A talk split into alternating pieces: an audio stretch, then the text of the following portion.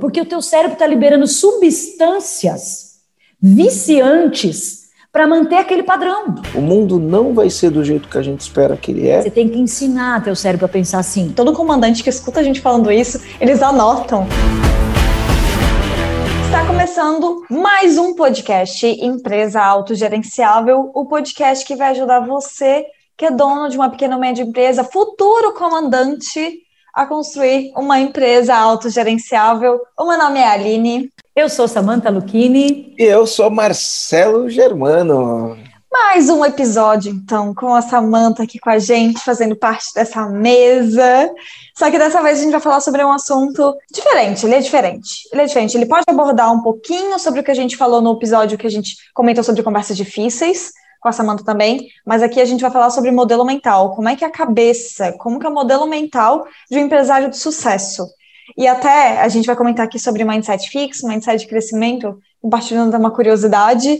É, a gente apresentou duas vezes em Talk EAG o mesmo livro, pessoas diferentes apresentaram o mesmo livro, que o nome dele é Mindset, que ele aborda esses dois modelos, né, o modelo mental fixo, o modelo mental é, de crescimento e já foi apresentado duas vezes aqui. Então, só queria compartilhar essa curiosidade. E para a gente começar esse episódio, vamos falar um pouquinho sobre o que é modelo mental, sobre o que é essa coisa aí, essa cabeça de dono. O que é mindset, né? Porque para muita gente pode ser um termo novo, né? Um termo inglês, né? Então a gente vai esclarecer isso direitinho. Bora lá? Eu, eu fiz um, um treinamento nos Estados Unidos com o Tony Robbins e ele fala que o sucesso nos, dos negócios, 90% é psicologia, e 10% é técnica. 90% é psicologia e 10% é técnica. E aí a gente vem, né, para essa questão do mindset. Um dos nossos pilares, né, dos pilares da empresa da, da empresa sem caos é domínio pessoal. Né, é um dos pilares. E uma das coisas que eu falo é a gente não controla os fatos, a gente controla o que a gente pensa sobre os fatos. O fato em si não significa muita coisa, mas o que a gente pensa sobre um fato, né, é mais importante do que o fato em si porque a nossa ação vai ser baseada naquilo que a gente pensa. Então, a mentalidade, o modelo mental é como a pessoa enxerga o mundo, como ela, quais são as lentes que ela enxerga o mundo, de acordo com as lentes que qual é o óculos que eu enxergo o mundo, de acordo com o óculos que eu enxergo o mundo, é o jeito que eu me comporto. O nome disso a gente fala a nossa mentalidade, porque eu enxergo o mundo através de uma lente e aquilo passa a ser a realidade para mim, tá? E se 90% é psicologia, significa que se eu trocar a lente, se eu não estou tendo os resultados que eu gostaria de ter, e de repente se eu trocar a lente que eu estou usando, pode ser que eu enxergue, enxergue mais, né? veja algo além, veja algo mais. A importância da mentalidade que faz toda a diferença, toda a diferença. Sim, e essa lente, Marcelo, que é legal a gente acrescentar, que é assim, a lente através da qual eu olho para o mundo externo, então como eu vejo o mundo, como eu percebo o mundo, está influenciada sobre essa lente, mas também essa lente determina as histórias que eu conto para mim mesmo. Então, assim, as histórias que eu conto para mim mesmo dentro da minha cabeça também são influenciadas por essa mentalidade. É uma configuração, é uma forma de perceber o mundo, são coisas que eu fui colecionando ao longo da minha vida, algumas de maneira voluntária, outras não. Eu sempre gosto de usar, tem a trilogia do Yuval Harari é sensacional para vários aspectos. Em um dos livros, se não me engano, é no, no Sapiens mesmo, ele fala que a vida da gente é um grande supermercado de crenças, que para mim, crença e mindset é a mesma coisa. Mesma coisa, são maneiras diferentes de descrever o mesmo fenômeno. Ele fala que a vida da gente é um grande supermercado de crenças. Você está lá no meio do corredor desse supermercado com o teu carrinho vazio. E ao longo da tua vida vão sendo colocadas várias mentalidades ali dentro. Algumas são colocadas voluntariamente, você escolhe, mas uma boa parcela é colocada de maneira involuntária. A tua família coloca a mentalidade na sua cabeça, a televisão coloca a mentalidade na tua cabeça, a escola coloca, a primeira empresa onde você trabalhou, a cultura de onde você vive, o seu bairro, a sua cidade. Então, assim, você vai abastecendo a sua mente com uma série de mentalidades e de mindsets. Né? E alguns deles são é, favoráveis ao seu desenvolvimento, ao seu progresso, ao seu sucesso, ao que a gente dá o nome de mindset de crescimento, e outros trazem verdadeiras travas, né, obstáculos para que você alcance aquilo que você quer alcançar. Então a gente chama ou de mindset fixo, ou de crença limitadora, de paradigma. Os nomes em si não vêm muito ao caso, basta que a gente entenda né, que a nossa cabeça funciona com base nessas lentes. Perfeito. Uma coisa interessante, ô, ô, ô, Samantha, é que você falou da história, né? A história que a gente conta para a gente mesmo, né? A história que a gente conta para a gente mesmo. Vou dar um exemplo para as pessoas entenderem como duas pessoas são diferentes e os resultados são diferentes de acordo com a história que as pessoas contam, né? Os resultados são diferentes. Então, eu gosto de trazer um exemplo prático de quando eu estava na faculdade. Eu não sei se eu já falei isso em podcast, né? Não sei se eu já falei isso no, no podcast. Quando eu estava na faculdade, uh, naquela época eu era duro. Né? Então, o que, que acontecia? trabalhava o dia inteiro, fazia faculdade à noite. Né? O dinheiro que eu ganhava, o salário que eu ganhava, é, ele basicamente dava para quando eu estava na faculdade ou até mesmo quando eu estava no colegial, tá? Até mesmo quando eu estava no colegial, porque eu fazia colegial, eu trabalhava de, durante o dia e fazia colegial à noite. Né? Então, o dinheiro que eu ganhava, basicamente, eu pagava a faculdade.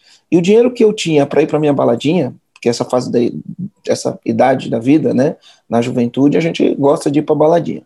Era o dinheiro do eu, eu levava marmita, levava marmita, e o dinheiro que eu tinha para baladinha era o dinheiro do vale refeição que eu vendia e do vale transporte que eu pegava carona com a gerente da empresa e aí eu vendia meu vale transporte, enfim, era o meu dinheiro da balada. Ou seja, o dinheiro era curto e eu não conseguia ir em todas as baladas que existiam, né?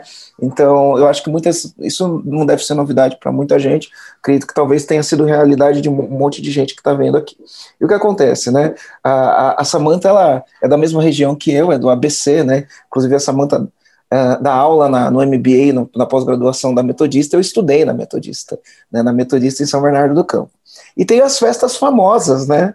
Não tem as festas famosas? Então tinha a festa de odonto, por exemplo, que era altas Nossa! festas, né? É, o pessoal ficava assim, era o ano inteiro, ah, a festa de odonto da Metô. Era isso que a gente falava, né? A festa de odonto da Metô, festa massa, e não sei o quê, né? E aí eu me lembro que ia ter uma festa, e eu não tinha grana para ir para festa, né? Não tinha grana.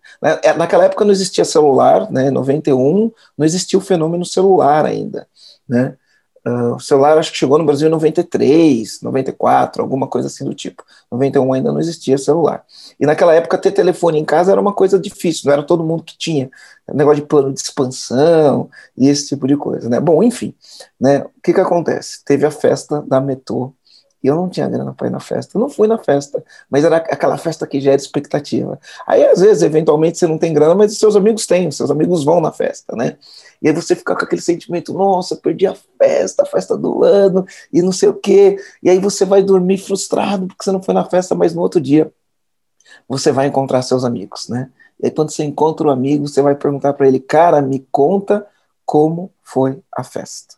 Me conta como foi a festa. Aí eu me lembro que eu saí, encontrei um amigo, falei, cara, conta aí para mim como que foi a festa, né? O cara chegou para mim e falou assim, cara, horrível, horrível. Cara, perdi meu tempo, gastei um dinheiro, cheguei lá, a festa tava lotada, lotada, lotada, lotada, lotada. Fila de quilômetro assim no quarteirão, dava volta no quarteirão, demorou duas horas para entrar. O pessoal tava tudo chapado. Já na fila, você via na fila um monte de gente chapada, todo mundo louco assim, as pessoas desrespeitando, um monte de gente furando fila, né? E aí demorou duas horas para entrar. Quando eu entrei lá dentro, todo mundo suado, aquele negócio apertado, assim, cara, foi horrível. É... A mulherada fazendo doce, Horrível, odiei a festa. Beleza, o cara conta, você fala, nossa, foi ruim assim a festa. Ainda né? bem que eu não fui. É, ainda bem que eu não fui. Aí você vai e encontra um outro amigo, encontra um outro amigo, e aí você vira pro amigo e fala, cara, e aí, como foi a festa? O cara fala, cara, melhor festa da vida. Você não vai acreditar, você não vai acreditar. Cheguei lá, tava lotado, já na fila tava lotado, lotado de mulher, e a gente já chegou, já chegou se entrosando com todo mundo, nem fila a gente pegou, porque a gente já se entrosou com uma galera que tava ali na frente, começou a trocar ideia, já me dei bem na fila, já fiquei com uma menina lá, a gente entrou lá dentro, tava legal pra caramba, porque tava, tava cheio, tava lotado, e, e entenda, né, não, não, não entenda isso, as feministas de plantão, não vai entender isso como machismo, né, na juventude é um pega-pega, todo mundo mundo pega todo mundo, e, e é o que é, né? Estamos falando de 91, é... né? Se a gente tivesse é, falado é, 2020, eu ia, eu ia militar. Mas 91 tá, é outra então, história. Então, né? Mas é, é, história, né? A gente não pode negar a história, né? E aí, pô, e aí quando eu entrei lá, Tava legal porque tava um calor humano, tá todo mundo apertado, coladinho assim, e aí todo mundo dançando junto, e aquela festa, você vira de um lado e fica com uma pessoa, e vira do outro, fica com o outro. Cara, me dei bem pra caramba, a melhor festa que eu fui na vida. Né? Então, enfim, né? não quero trazer o contexto do machismo, do feminismo aqui para a história, de uma maneira geral. Isso faz parte da juventude de todo mundo. Quem já foi numa festa e já, né? Quem já não foi numa festa e já, sei lá, né? Pegou todo mundo, essa festa toda, tá? Mas, enfim, o que, que eu estou querendo dizer? A festa é a mesma. A história que contaram é a mesma. Uma festa lotada de gente, com fila, com gente que está bebendo, gente que tomou todas, está apertado na festa, as pessoas estão suadas nessa festa. Só que dependendo da história que você conta para você, você se divertiu na festa, dependendo da história que você conta para você, a festa ela foi a pior festa do mundo. E aqui não cabe julgar, né? Mas isso tem muito a ver com todas as situações de, vi, de, de, de vida. Por estar tá acontecendo uma pandemia aí. Eu vejo pessoas contando histórias sobre a pandemia, pessoas do mesmo setor, do mesmo segmento, contando histórias diferentes. E aí as histórias que eles contam faz com que uma empresa cresça 300% ao ano e outra empresa ande de lado. Eu estava conversando com uma pessoa que tem uma empresa no mesmo segmento que a gente, do EAG. E aí a pessoa pegou e falou isso para mim, isso em junho. Depois eu não conversei mais com a pessoa. Isso em agosto, acho, agosto, setembro, né?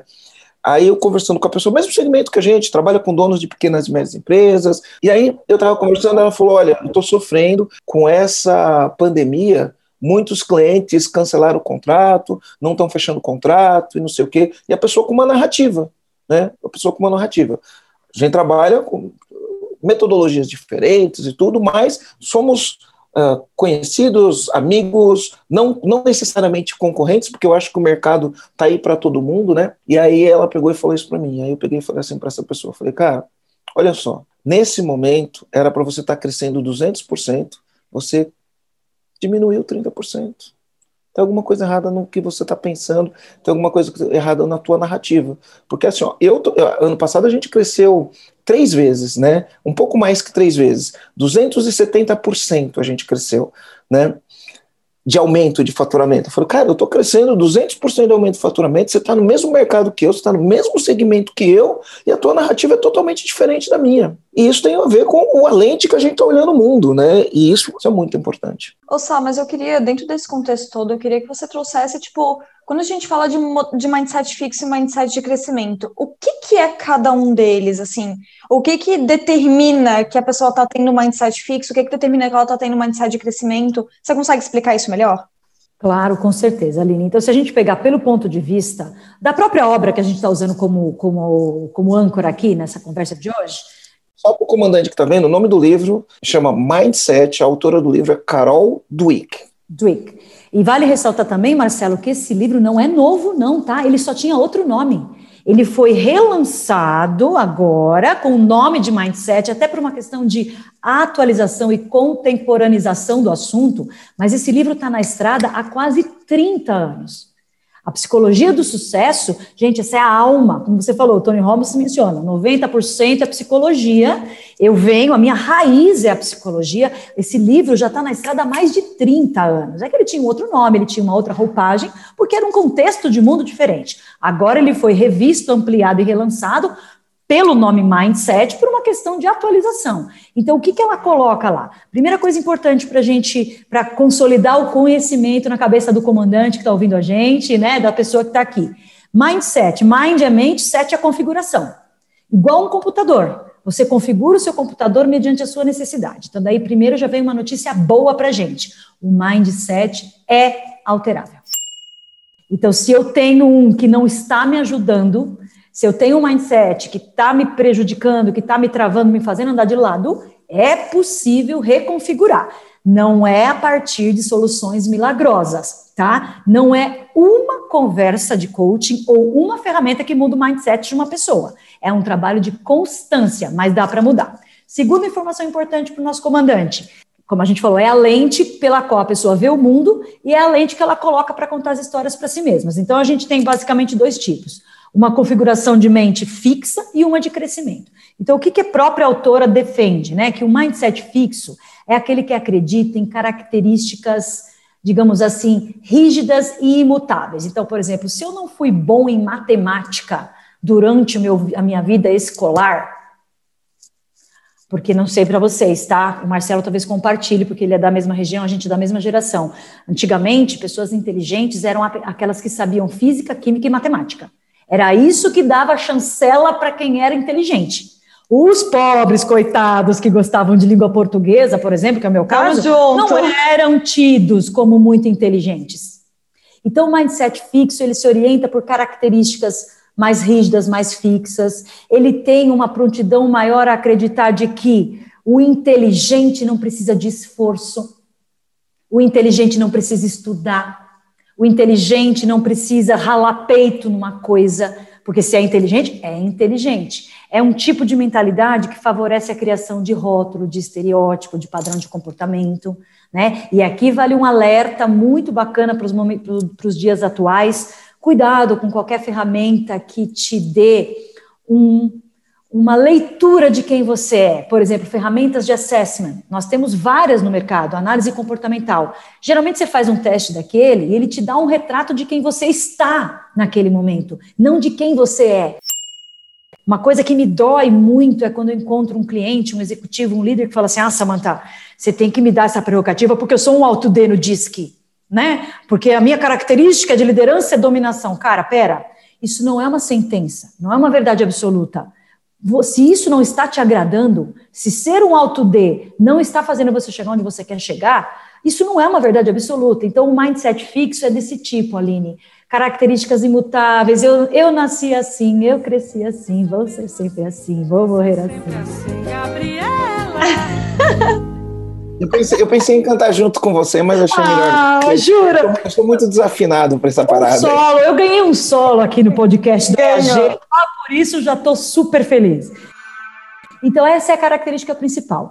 Ao passo que no mindset de crescimento, existe uma convicção, uma pressuposição de que o esforço é mais valioso do que a inteligência. Então, se eu cultivar, se eu persistir, se eu criar para mim um plano de desenvolvimento, um plano de treinamento, um plano de aprendizagem, eu posso ser melhor nisso, eu posso me desenvolver, eu posso ampliar a minha área de competências, mesmo que sejam competências que eu não tinha antes. Né? Então, essa é a diferença básica. Por isso chama fixo, eu estou ali, parado. Você já deve ter ouvido a, a, a expressão fala mente engessada. Já ouviram? É um jargão tá. um pouco antigo, mas ele é mente engessada, tala de gesso, está lá, para evitar que eu me movimente, para evitar que eu me expanda. Na, na mentalidade de crescimento é o oposto. Eu posso crescer, eu posso atingir um outro nível. Mas eu posso ter é, um mindset fixo em determinadas áreas da minha vida, em determinadas coisas que eu acredito, ou eu tenho mindset fixo, ou eu tenho mindset de crescimento pela ótica dessa autora, Aline, a gente está num dos dois extremos. Porque como a, se a lente é uma lente de crescimento, ela vai me permitir olhar tudo através dela. Se a lente é a lente fixa, eu, eu vou olhar, eu não tenho, não é multifocal, né? Pegando a metáfora do óculos, né? Não é multifocal. Eu tenho ou a lente de aproximar ou a lente de afastar. No multifocal, você tem as duas. No caso do mindset, não. Você tem ou a de crescimento ou a fixa. E isso seria é a configuração da sua mente. Tá, entendi. E Marcelo, na tua percepção, assim, com toda a tua experiência desses 25 anos, quando você olha, você acredita que existe um modelo mental ideal para o dono da empresa?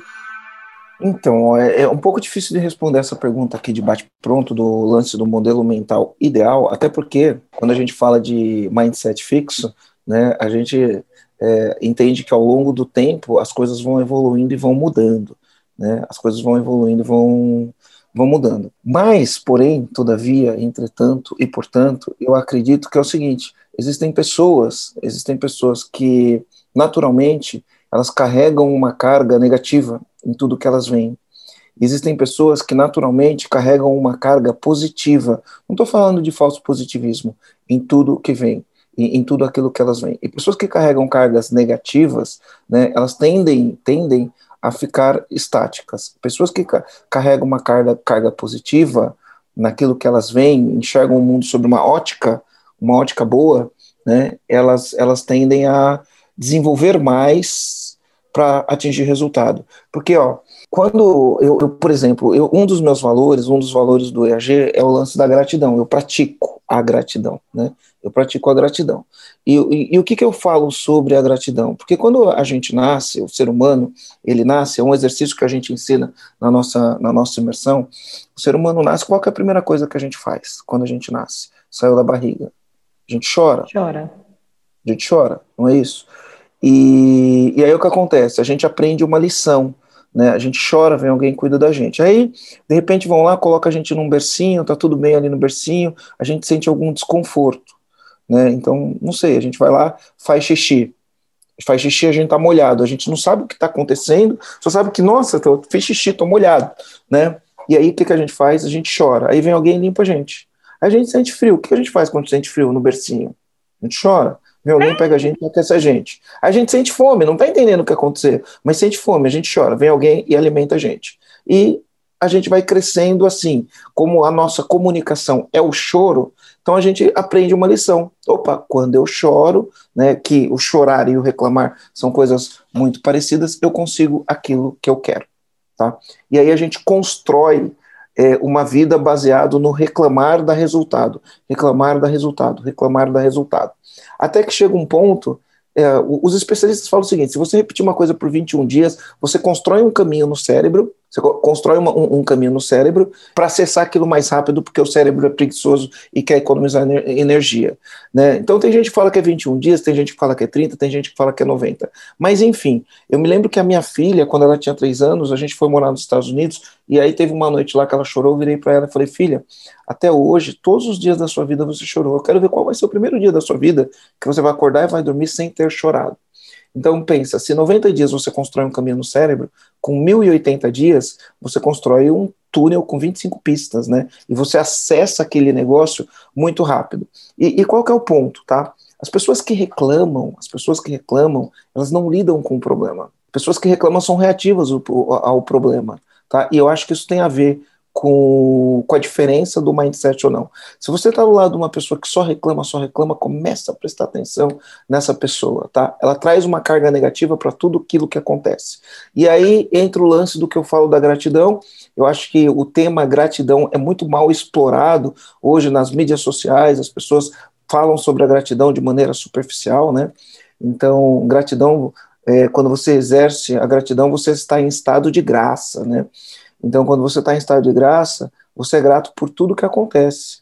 E eu sou grato, inclusive, pelas coisas ruins que acontecem na minha vida. Contra-intuitivo, né? Cara, eu tenho um problema. O que, que a gente faz? A gente nega o problema. Negar o problema não resolve o problema, né? Mas quando eu olho para aquele problema como uma oportunidade de aprendizado e falo assim, cara, eu sou grato por esse problema porque no final do dia alguma coisa eu vou aprender, tem alguma coisa que eu preciso aprender aqui para poder atingir os resultados que eu quero. Tá? Então a gente aceita esse problema. E a questão do mindset é: o mundo não vai ser do jeito que a gente espera que ele é, essa é a maior ilusão do mundo. A gente vai lidar com os problemas e a gente tem que evoluir com os problemas. A pessoa que entra na, na reclamação, ela é reativa e ela não evolui o mindset, porque ela é reativa, ela só reclama e ela alimenta aquilo. Né? Por outro lado, as pessoas que são gratas, elas, as pessoas que são gratas e aceitam aquilo que acontece, elas conseguem evoluir com aquilo. Legal, ó, é isso que tem no meu prato agora. Não vou ficar reclamando com o que está no meu prato, eu vou lidar com aquilo que está no meu prato, né? E aí eu, eu, eu vou evoluir. Então, é, existe o. Eu, eu, eu acredito que existe a perspectiva com que você olha para as coisas e a perspectiva com que você é, resolve as coisas. Eu poderia usar outra metáfora aqui. Queria é, ouvir aí a Samanta sobre, sobre esse tema. É, eu também acho, assim, a gente tem que tomar um cuidado de, ao falar de mindset ideal para o empresário, né? Porque assim, a gente tem que validar, a gente tem que incluir na cesta o que ele foi, a formação, a história dele, o que ele já viveu até ali, o que ele faz. Mas eu gosto de desconstruir um pouco para dar os pedaços que a pessoa precisa. Então, por exemplo, se eu construo um caminho neural no meu cérebro, partindo da, desse, desse exemplo que o Marcelo trouxe, ah, reclamar me traz resultados, porque a vida toda foi assim, eu construí esse caminho neural. Eu também consigo ir construindo outros à medida que eu aprendo aquilo que faz é, o meu resultado chegar para mim. Então é como se eu tivesse que ensinar o meu cérebro a mentalidade de, de crescimento. Eu, falei, eu tenho uma, uma, coisa que eu aprendi que eu achei maravilhoso na obra da Brené Brown, que é uma dessas que atualmente trazem muitas contribuições. Ela fala assim: você tem que tirar, tomar muito cuidado ao tirar de uma pessoa uma mentalidade que ela carrega a vida toda e na qual ela está apoiada psicológica, mental e emocionalmente. Você não pode arrancar isso de uma vez e deixar a pessoa sem nada. Você Incrível. tem que você tem que ir acrescentando estratégias substitutas e trabalhar com consistência. E é esse o meu lema. Então, assim, se o empresário, meu cliente, tem uma mentalidade fixa, uma mentalidade reativa, se o padrão de funcionamento dele é nessa vibe que o Marcelo acabou de trazer, qual é o meu papel? Eu tenho que ir introduzindo estratégias substitutas, mesmo que em menores pedaços, que possam contradizer, com base em, em, em, evidências lógicas, aquilo que ele pensa. Então, por exemplo, eu falo que eu tenho um pacotinho clássico, né? Nível level one de, de, de mindsets que a gente tem que ensinar para o nosso empresário. Mostrar para, com evidência, lógico, com dado de realidade, e isso não nos falta, que ele pode pensar, por exemplo, que as mudanças dão trabalho, porque a pessoa reativa não gosta muito de mudar. De fato, a mudança dá trabalho, mas ela sempre traz algum benefício. Ela traz, e você não consegue negar isso. A pessoa, a pessoa passou por uma mudança, a, a, mentalidade reativa vai, vai se apegar onde? No sofrimento, na dor, no cansaço, no desgaste. Mas sempre tem algo que veio como resultado positivo. Então, isso é o que eu tenho que ensinar para o meu cérebro. Mudança dói, desgasta, dá um trabalho danado. Mas no fim, quando eu for fazer o balanço, sempre tem alguma coisa de positivo. Outra coisa que eu costumo pôr nesse pacotinho: toda crise é uma oportunidade de você aprender alguma coisa. O Marcelo abriu nossa conversa de hoje falando da pandemia. Gente, eu tenho clientes, assim como o Marcelo trouxe esse exemplo da pessoa que ele conhece, eu tenho clientes que no meio da pandemia bateram recordes históricos nunca antes atingidos em volume de venda. Eu estou falando de uma empresa que está no mercado há 50 anos. 50. Então, pensa, pensa comigo. Imagina, eu queria ter a chance de entrar na mente daqueles gestores deste meu cliente para ver o que, que esses caras pensam, porque a sua empresa vai ter um recorde histórico em pleno cenário pandêmico, cara, isso, isso é, de, é demais da gente analisar. Então eu falo, toda crise é uma oportunidade de você aprender alguma coisa. Você tem que ensinar teu cérebro a pensar assim. A outra que é, é, é um clássico, né? Trabalhar com pessoas é bom. A gente tem que fazer as pessoas verem as evidências lógicas disso. Porque tem, eu, vocês devem ter mais histórias ainda do que eu, pelo contato com um universo tão grande de comandantes. Alguns já vêm com aquele bloqueio. Ai, trabalhar com gente é difícil. Liderar é difícil, pessoa dá trabalho. O mundo, o trabalho seria excelente se não fosse as pessoas. Tem um livro com esse título. Juro para vocês, existe um livro que se chama O Trabalho Seria Ótimo se não fosse as pessoas. Eu falo, cara, mas como assim? É, tem gente que vem com esse drive. É a mesma que... coisa que você acreditar que sua empresa cresceria muito se não fossem os clientes, né? Exatamente, o cliente dá trabalho para mim. Tem gente que pensa assim. Então, assim, trabalhar com pessoa é bom. O cliente é o motivo pelo qual eu existo. Delegar é a única forma de desenvolver meu time Imagina você ensinar o teu empresário, o teu cliente, o comandante a pensar dessa forma. E, gente, é uma coisa por, cada, é, por, por, vez, uma coisa de cada vez. Você não pode arrancar dele um mindset fixo de uma vez e deixar o cara sem nada. A gente vai acrescentando, sempre pautado por evidências lógicas, né? De que a maneira como ele pensa não é real. Eu falo uma dica, ó, uma dica quente, tá? Para nós. Maior inimiga de um modelo mental fixo ou de uma, uma crença limitadora é a lógica. Lógica. Bota um pouco de lógica para você ver que a maneira como você está pensando não faz sentido. Ótimo. Que é o que o Marcelo falou. Uma coisa interessante, eu já vi ao longo da jornada, da minha jornada toda aqui, eu aí com 47, partindo para os para os 48 anos de idade, né? Eu já vi muitas coisas. Então, eu já vi, por exemplo, pessoas falando, cara, eu tenho uma ideia, de fazer um negócio, mas eu não vou te contar. Fala, é mesmo, tem uma ideia, por que, que você não vai contar? Não, porque a ideia é muito boa, ninguém nunca fez, e se eu contar, alguém vai roubar uma ideia. Uma mentalidade, né? Uma mentalidade. Aí tem pessoas que falam, ideia não vale nada. Para que, que serve a ideia? Não serve para nada. Se não tiver capacidade de executar, se não tiver. Aí você tem pessoas que têm uma ideia, morre agarrado com a ideia e nunca põe para jogo, porque não quer contar a ideia para ninguém. Né? Então é, é, é, um, um, negócio de mentalidade. Aí tem, tem coisas simples que a gente fala, né? Ah, eu vou desenvolver as pessoas e as pessoas vão embora. É uma mentalidade.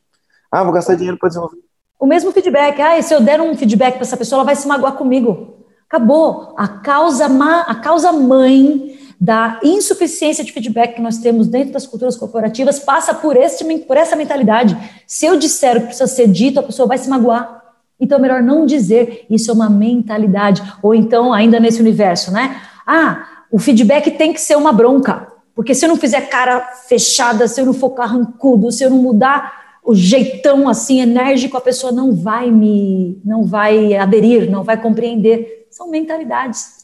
No livro, no livro ele traz algumas coisas, né? Então, por exemplo, ele faz comparações, né, de mindset fixo e mindset de crescimento. Então, quando tem um obstáculo, uma barreira, né, a, a pessoa que tem um mindset fixo olha para barreira, o obstáculo, para a barreira e encara aquilo como um problema. Nossa, um problema. Não acredito que estou com esse problema na minha mão. Mindset fixo. Porque eu, eu, eu fiz de tudo para que isso não acontecesse. Eu daria tudo para que isso não acontecesse, né? Já a pessoa que tem mindset de crescimento, ela abraça o desafio, né? Uh, quando tem um obstáculo, as pessoas de mindset fixa ficam na defensiva ou desistem, né? Pessoas que têm mindset de crescimento seguem em frente, persistem, né? Uh, sobre esforço, uh, pessoas de mindset fixo acham que o esforço não serve para nada, né? E as pessoas que têm mindset de crescimento, né? Ela entende o esforço como um caminho para excelência. Crítica, né? a pessoa de mindset fixo, ela ignora a crítica, por isso que ela não dá feedback, né? Ela acha que é inútil aquilo, né? Ah, pessoas que têm mindset de crescimento ah, recebem a crítica e aprendem com a crítica, né? Sobre o sucesso de outras pessoas, pessoas que têm mindset fixo se sentem ameaçado quando vê outra pessoa ter sucesso. Pessoas que têm mindset de crescimento, quando ela vê alguém que tem sucesso, ela se inspira com alguém uh, que, tem, que, que tem sucesso. Né? Então, o resultado disso é pessoas de mindset fixo né, se acomodam mais cedo e não realizam todo o potencial. Pessoas que têm mindset de crescimento, ela vai atingir níveis mais altos de sucesso. Tá? E isso traz mais senso de liberdade. É uma colinha do livro aqui, né, que eu que eu estava lendo, para ver como é a diferença da lente, né, que a gente coloca e, e, e muda tudo. E tem dois jargões até que a gente usa que eles refletem muito tudo isso que a gente está falando. Um deles é que o Marcelo comenta, né, que todo dono de empresa precisa de ajuda externa, porque em algum momento o que ele sabe não vai ser suficiente e ele vai precisar de algum tipo de ajuda, seja de conhecimento, seja de ajuda individual, que foi o que eu precisei e essa mãe esteve comigo quando eu fiz o acompanhamento Ou simplesmente, de Aline, provocação. Exato. Às vezes não é nem mais conhecimento que ele precisa, ele precisa de apenas uma provocação para ele enxergar o mundo com uma lente alternativa. Perfeito, exatamente sobre isso que você falou. A gente falou no podcast com o Wendel, e o Wendel, ele comentou, foi uma das coisas que eu anotei, porque eu tenho um, um, um grupo que é só eu, só eu, eu sozinha, mas eu acho que o F tá junto nesse grupo, que é um grupo de estudos. Então, eu, lá eu só coloco print e comentários assim, porque depois eu só revisito. E eu até coloquei ali o que o Wendel falou, que ele falou assim, cara, às vezes o fato de você conviver com uma pessoa, você só, você conviveu, pode ser só num momento de oi, tudo bem, e você trocou uma ideia de cinco minutos. Pode ser uma pessoa que você conviveu a vida inteira, independente do que for, mas o fato de você conhecer, às vezes, uma única pessoa faz com que você mude todas as coisas que você acredita, mude o teu paradigma sobre uma determinada posição. Exatamente, você consegue ressignificar tudo aquilo que você acreditava sim, que era de uma forma sim. e, na verdade, ela pode ser diferente, né? Aline, tem uma coisa que cabe bem nisso que você trouxe agora. Todo, a cada dois anos, o Fórum Econômico Mundial ele publica quais são as competências necessárias para uma pessoa se manter empregável, se manter relevante. Sim. E eu acompanho esse ranking de perto e sempre tem na, no ranking das 10 lá, são basicamente as mesmas competências, e mudando-se a posição, tipo, inteligência emocional estava na sexta, passa para quinta, e é coisa pouca. E tem duas lá que se encaixam perfeitamente do que a gente está falando, até são, são os dois últimos, quase os dois últimos artigos que eu escrevi lá no, no portal que eu escrevo todo mês. É, pensamento crítico e flexibilidade cognitiva. Então, são os dois primeiros esses, os dois então, primeiros. Desse ano são os dois primeiros: pensamento crítico e flexibilidade cognitiva. E quando a gente explora essas competências, quando a gente vai para os indicadores observáveis dessas competências, ou seja, como é que elas se manifestam no dia a dia, uma das coisas que está convergente nas duas, eu preciso de um universo de informação maior e diversificado. Então, assim, aí, eu, aí é onde eu me junto com o que você trouxe agora pela contribuição do Endel. Se eu convivo com apenas uma pessoa, se eu leio apenas um tipo de livro, se eu sigo apenas um tipo de, de influencer, seja qual for, isso restringe a minha mentalidade e abre, a, a, abre o precedente para o mindset ficar mais fixo. Então, uma coisa que eu faço comigo, tá? Eu intencionalmente sigo as pessoas que eu detesto. Juro para vocês. Juro, claro, eu tenho aqueles que eu, que eu aprecio, que eu admiro, com quem eu gosto de colaborar, gente que corrobora as minhas ideias e minha, os meus estudos, mas eu também tenho uma meia dúzia de pessoas que eu jamais quero copiar um comportamento, porque isso me provoca. O pensamento crítico não pode se estabelecer na, naquilo, na, na, em tudo aquilo que valida a sua opinião. Você precisa ser desafiado com outras lentes. Então, essa é uma estratégia minha, que ajuda um monte. Você fala, putz, mas eu nunca tinha pensado por esse âmbito. Eu nunca tinha olhado por esse prisma. E só esse exercício já alarga um pouco a nossa flexibilidade cognitiva, né? São duas competências que caminham ali de mão dada. Perfeito. E até eu estava comentando sobre o outro jargão que a gente tem. Tu vai entrar dentro desse contexto, Marcelo, eu posso trazer outro jargão, que ele está dentro da mesma linha, né? Traz o jargão, depois eu vou falar das, das habilidades de 2025. Não, tranquilo. É, esse segundo jargão, né, que na verdade a gente usa que está dentro desse contexto, tá ali na parede, bem do lado do Marcelo, no lado direito do Marcelo, que é as habilidades que te trouxeram até aqui não são as habilidades que vão te levar para o próximo nível. Porque tem muita empresa que fala, meu, mas se eu cheguei até aqui fazendo isso, e então é só eu continuar fazendo a mesma coisa, mas na verdade não é você chegou até aqui, nesse exato momento, com aquilo que você sabe. Se você quer dar um passo à frente, tem alguma coisa que você ainda não sabe.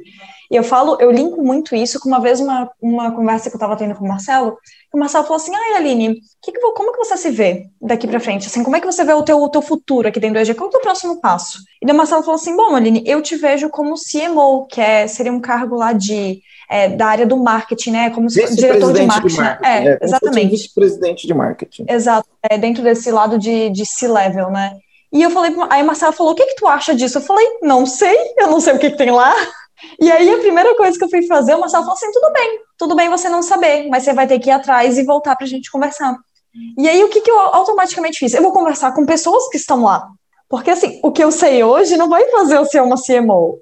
O que eu ainda não sei que vai fazer eu me tornar, mas é algo que já está no nosso dia a dia. Então, essa, esse jargão né, das habilidades que trouxeram até aqui não são as habilidades que vão te levar para o próximo nível, ele é um jargão que, assim, todo empresário, todo comandante que escuta a gente falando isso, eles anotam, eles comentam, e é o primeiro passo, a pessoa reconhecer, né? Ela reconhecer que o que ela sabe hoje não vai levar ela para frente. Ela vai precisar de coisas novas para ela aprender, né? Eu comparo isso, Aline, com a atividade de correr na esteira. Eu sempre falo nos meus treinamentos, nas minhas aulas, hoje em dia, né, está mais, muito mais disseminada essa cultura do exercício físico, da atividade física. Eu falo que é, é igual correr numa esteira. Quando você corre na esteira, você cansa, você sua, você transpira. Quando está ali próximo de chegar no tempo que você programou, ainda mais se você está com uma velocidade alta, você já está colocando seus bofes para fora. Sim. Você está ali no limite, dando o seu melhor. Mas correr na esteira não te tira do lugar. Se você quiser dar um passo adiante, percebe? Não adianta fazer tudo aquilo, porque na esteira você continua no mesmo lugar. Não importa se você corra 5 ou 10 quilômetros, se você está na velocidade 10 ou na velocidade 13, você continua no mesmo lugar. Então, assim, mesmo suando, dando o meu melhor, eu não vou conseguir ir um passo adiante, eu preciso de algo mais. Legal, Forte. muito boa. Adorei, adorei, adorei, adorei, adorei, adorei, adorei, adorei. Olha só, né? Depois a gente volta para o tema mindset aqui, ó. No Fórum Econômico Mundial, eles avaliaram quais são as 10 habilidades, né? As 10 habilidades de 2025. Né, e quanto tempo a gente leva para aprender essas habilidades, né? Então, por que que acontece, né? Uh, muitas pessoas chegam onde chegaram acreditando que a habilidade técnica é, era fundamental, né? Hoje, no, no, no, no conceito acadêmico e corporativo, a gente divide em dois tipos de habilidades, que a gente chama de soft skills, e a gente divide um, um, uma habilidade que a gente chama de hard skills. Soft skills são as habilidades se eu for traduzir do, do inglês né, para o português, seriam habilidades leves, né? não existe habilidades leves, mas os soft skills são as habilidades de interação social. Tudo comportamentais. Que é comportamentais uhum. e que lidam com interações entre pessoas. Tá?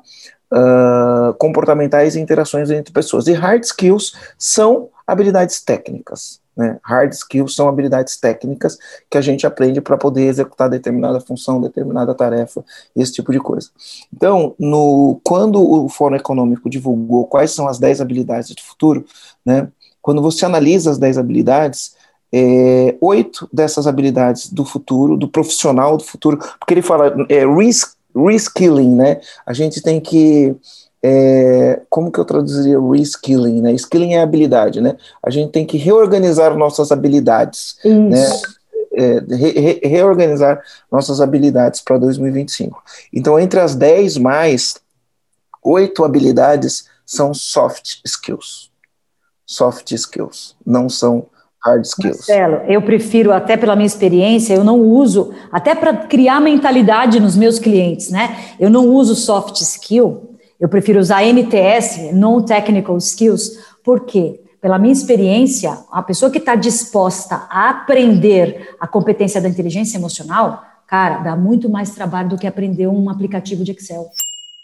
Então, assim, eu não consigo chamar de soft nem de leve, porque é, a minha experiência eu, eu, eu, de 23 anos. Skill é o verdadeiro hard skill, né? É isso, por isso que eu prefiro usar MTS. Tem uma linha de teóricos que chama Non-Technical Skills. Não são habilidades técnicas, mas são as que estão no topo, predizendo o sucesso e a relevância de um profissional. É mais difícil e mais dolorido de desenvolver. É mais demorado, é mais demorado, requer muito mais engajamento, requer muito mais persistência. Então eu chamo de NTS, até para o meu cliente ter essa percepção. Cara, eu vou exigir pra caramba de você. Para a gente conquistar a competência emocional, você vai ralar peito aqui comigo aqui no coaching. E vamos em frente. É, e aí isso prova, né? É, isso prova que é, a inteligência é importante, mas a inteligência sozinha ela não leva a pessoa muito longe. Entre as, as, os tipos de habilidades, né, do que seriam as NTS, né, a gente vai ter problem solving, que é como que a gente resolve problemas, self-management, que é como a gente se autogerencia, e working with people, trabalhando com pessoas. As habilidades que mais vão fazer sentido para 2025 na empresa são essas habilidades: resolver problemas, autogestão e trabalhar com pessoas. Elas são mais importantes do que as technical skills, né? As Exato. habilidades técnicas. Exato. Isso me dá uma super felicidade, porque eu falo assim, gente, olha o mar de oportunidade que nós temos de ensinar coisas para as pessoas, de compartilhar o conhecimento, de fazer essas pessoas é, realmente valorizarem essas competências. Né? Eu falo, a gente está na, na, é, na, crista da onda com aquilo que a gente faz, com, nosso, com a nossa bagagem de conhecimento. Porque está provado, não é a gente que está falando por uma questão de puxar a brasa para o lado da própria sardinha. Não, cara, o Fórum Econômico Mundial, mundialmente respeitado, um puta órgão, com perdão da palavra, né? A gente sabe que tem valor. Eu tenho duas coisas que eu aprendi com você, sou muito grato porque eu, eu ouvi isso da sua boca, tá? E eu uso no meu contexto no dia a dia. Duas coisas que você fala. Primeira coisa que você fala é que a inteligência é diferente de sabedoria. Você fala, né? Inteligência é eu estudo, estudo, aprendo, aprendo, aprendo, fiquei mais inteligente. Sabedoria é eu coloco para jogo. Tenho experiência, sei o que funciona e o que não funciona, faço os ajustes no, no, no meio do caminho e vou, vou ter uma melhoria contínua. Isso sim é sabedoria.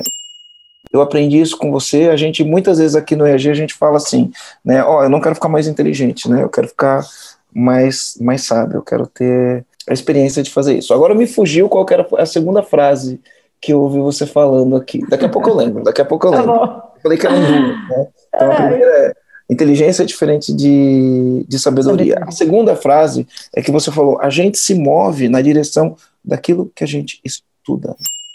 Olha só que interessante. A gente se move em direção àquilo que a gente estuda. Eu aprendi isso com você. E aí, uma das coisas interessantes é, né, é, se você quer ficar rico, você tem que estudar sobre riqueza. Se você quer ter um relacionamento legal, você tem que estudar sobre relacionamento. Né? Se você quer ter um corpo legal, você quer ter uma saúde legal, você precisa estudar sobre saúde. E assim por diante, isso em todas as áreas da vida, né? É, se você quer estudar sobre como fazer amigos, você quer ter amigos legais, você tem que estudar como fazer amigos. E assim por diante, né? A gente se move em direção daquilo que a gente estuda. Então, inteligência é diferente de sabedoria, a gente não quer ficar mais inteligente, a gente quer ficar mais sábio, e a gente se move em direção daquilo que a gente estuda.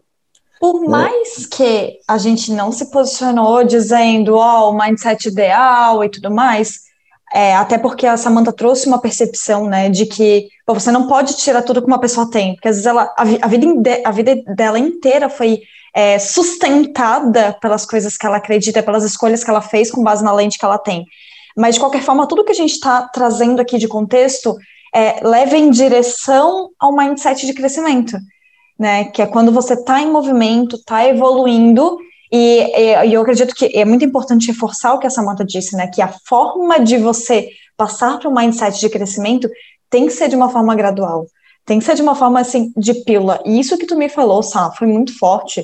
Que eu ia, é, era o que eu ia falar antes, na verdade. Porque assim, quando eu estou fazendo as conversas individuais com as pessoas do time, eu geralmente não são conversas que eu fico abordando as questões técnicas, se a pessoa sabe ou não sabe fazer uma planilha, se ela sabe ou não sabe disparar um e-mail. Não é desse lado. A gente está desenvolvendo muito mais as competências comportamentais que ela tem que ter, ela tem que desenvolver. Como que ela vai desenvolver o pensamento analítico, como que ela vai desenvolver ter estômago para dar feedback para as pessoas do time, como que ela vai se organizar no dia a dia, porque organizar, por mais que pareça uma competência técnica, eu não acho que é uma competência técnica. Eu acho que a organização, ela é muito mais comportamental, independentemente de ferramenta que ela vai utilizar, né? Então, tipo, a gente fica abordando muito, é, muito esses tópicos. E o que você falou com relação a é, a gente não pode tirar tudo que a pessoa tem, isso bateu muito pesado para mim, tá, sabe? Porque às vezes fica na minha cabeça assim, tipo, não, porque, cara, deixa eu te ajudar. Como se, vamos lá. como se fosse um interruptor, que você fala, cara, isso que você faz não é produtivo, é. vira chave. Bora lá, vamos virar exatamente isso. Então, cara, eu vou levar para o resto da minha vida isso que tu me falou, sabe? Porque é, muito, é muito importante mesmo, assim, e, e, é muito do lado de, às vezes, vão da empresa, o líder, ou às vezes as pessoas têm esse lado mais imediatista, né? Não, porque Sim. tem que ser, tem que ser o um interruptor. Uma conversa é suficiente. Mas não dá para ser assim muitas vezes, né? Entender o processo individual da outra pessoa também de evolução e crescimento. Oh, Aline, então eu vou te dar mais uma tampinha de informação sobre isso, tá? Vai me dar mais você uma porrada aqui no estômago. Não, não, não, só, só um carinho a mais para você guardar aí na sua, na sua bagagem. Vocês sabiam, por exemplo, basicamente, tá? Eu estou agora muito influenciada pela neurociência, porque eu estou estudando isso nos últimos dois anos. Que, o, que, que é, existe uma droga natural chamada dopamina, que é o sistema de recompensa do nosso corpo, do nosso cérebro. Então, toda vez que você faz alguma coisa que te dá prazer, tá, o cérebro vai lá e libera dopamina, que é o, o neurotransmissor do, da recompensa. E ele se vincula ao nosso processo de aprendizagem. Então, toda vez que eu sou recompensada, eu estou aprendendo alguma coisa. Vocês sabiam que uma crença, a, a dopamina também é chamada de droga da crença? Droga da crença, porque toda vez que eu tenho uma crença ou um mindset e eu vejo que esse mindset está confirmado na minha realidade, tipo, quando eu reclamo, alguém me dá atenção, libera dopamina do mesmo jeito no mesmo cérebro, no meu cérebro. Fica viciado com essa química. Exato, por isso que você não pode acreditar de que uma crença você tira de um dia para o outro, porque o teu cérebro está liberando substâncias viciantes para manter aquele padrão. Então, a gente não é honesto, não é leal você arrancar de uma hora para outra, e também não é possível, porque tem uma circuitaria no seu cérebro, um caminho neural, que está prontinha para liberar dopamina toda vez que você vê na realidade aquilo que você acredita. Pronto, não dá para fazer, a não ser que seja por um trabalho de consistência, por um trabalho de construção, de passo a passo, um por cada vez. Isso é muito incrível que tu está falando, sabe? Porque eu posso trazer até um outro exemplo aqui que é com relação a dirigir.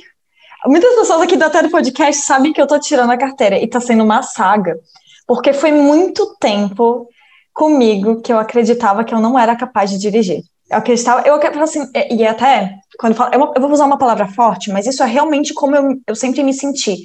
Eu me sentia fracassada por não saber dirigir, eu me sentia incompleta. Tipo assim, eu não consigo ser independente o suficiente porque eu não sei nem dirigir, não sou nem capaz de dirigir. Disso. Eu me lembro dessas conversas lá atrás. Sabe? Então, assim, vinha essas coisas na minha cabeça. Legal, me matriculei, comecei a fazer autoescola e eu ainda não tirei minha carteira. E eu entendo que eu ainda estou me sabotando, porque eu ainda. Eu já era para ter ido lá remarcar, às vezes eu fico, eu fico me sabotando para fazer algumas coisas, já percebi isso. E, ó, comprometimento firmado aqui, ó. Você, quando vocês ouvirem esse podcast, eu já fui remarcar o que eu tenho que fazer, tá? Ou seja, vou hoje, já com comprometimento afirmado. Mas, assim, essas são as coisas que eu fiquei afirmando na minha cabeça. E aí, o que que acontecia? Toda vez que eu pensava em vou bater a chave, vou fazer isso, e quando eu não fazia, a minha cabeça, ela também falava assim, ó, tá vendo, ó? Tem medo, não vai, não faz, porque é assim mesmo, não é para fazer. Viu? E aí, quando eu comecei a fazer afirmações, né, que é até um ritual, né, que a gente até comenta bastante, eu comecei a botar afirmações, né, dizendo, cara, eu já sei dirigir, eu estou tranquila, eu me sinto capaz, eu só estou relembrando algo que eu já sei. Eu comecei a botar esse tipo de repetição. E aí, quando a primeira vez que eu me levei para casa, eu sozinha no carro da autoescola, eu me levei para casa, eu chorei. Eu acho que deu umas duas horas, assim, de choro compulsivo porque eu acho que foi o momento que eu liberei, sabe, todo aquele tempo de crença, assim, de ficar dizendo que eu não era capaz e tudo mais, que eu ainda tô liberando, né, porque se eu não tivesse liberando eu já teria tirado minha carteira. Então, assim, que eu ainda tô liberando esse momento de crença, mas assim, eu chorei deu quase duas horas, que eu fiquei, tipo, chorando, eu não conseguia nem falar. Porque eu falei, caramba, eu me trouxe para casa, fui capaz de me trazer para casa. E eu acho que a minha dopamina não aceitou isso, sabe? Ela não aceitou, falou, não, tá errado isso aqui, ó não era, não, não tinha que ser assim, porque o que você afirmou a vida inteira não foi isso. Então é muito interessante isso que você está falando, assim, como isso reflete uhum. a gente realmente faz a partir do que está na nossa cabeça. Bom, pessoal, o papo está muito bom, né? Mas eu queria saber dos comandantes que estão assistindo, né? Qual foi o comando que eles pegaram aqui nesse podcast? Nossa, eu tô fazendo muita live. É, é, qual, qual, foi o comando que vocês pegaram, né? E principalmente, não só qual foi o comando, né? O que você pode fazer a partir disso, né? O que Perfeito. você pode fazer a partir desse, desse comando. É, né? você que está aqui no YouTube, que... aproveita para se inscrever, né, Marcelo? Se inscreve aqui no, no YouTube, porque daí assim você vai poder ser notificado quando entrarem os novos episódios. Se você é novo por aqui, seja muito bem-vindo. Compartilhe com os comandantes esse podcast que você está ouvindo também, se fez sentido para você. E se você estiver ouvindo no Spotify, pode dar um print na tela ali, publica no teu Stories e me marca, me marca que eu vou repostar. Bem lembrado, Marcelo. Samanta, como é que as pessoas te encontram nas redes sociais? Ah, Samanta Luquini. Samanta Luquini, tem a página da empresa, tem a minha no Instagram, Samanta Luquini, no Facebook, Samanta Luquini Desenvolvimento Humano. É o nome mesmo, facinho de me achar. Samanta Luquini, Luquini se escreve L-U-C-H-I-N-I. Isso, isso mesmo. Ou Luchini, Luchini. Né? Isso. Né? Samanta Luchini. Show de bola, foi um prazer inenarrável. Inenarrável. Homenagem ao João, prazer inenarrável ter feito esse podcast Nossa. com vocês. Foi mesmo, gente, demais. Podem me convidar sempre que desejarem. Anotado. Foi ótimo, foi ótimo. Obrigada Show demais, de Samanta. Valeu. Beijo, gente. Valeu. Beijão. Tchau, tchau. Beijo.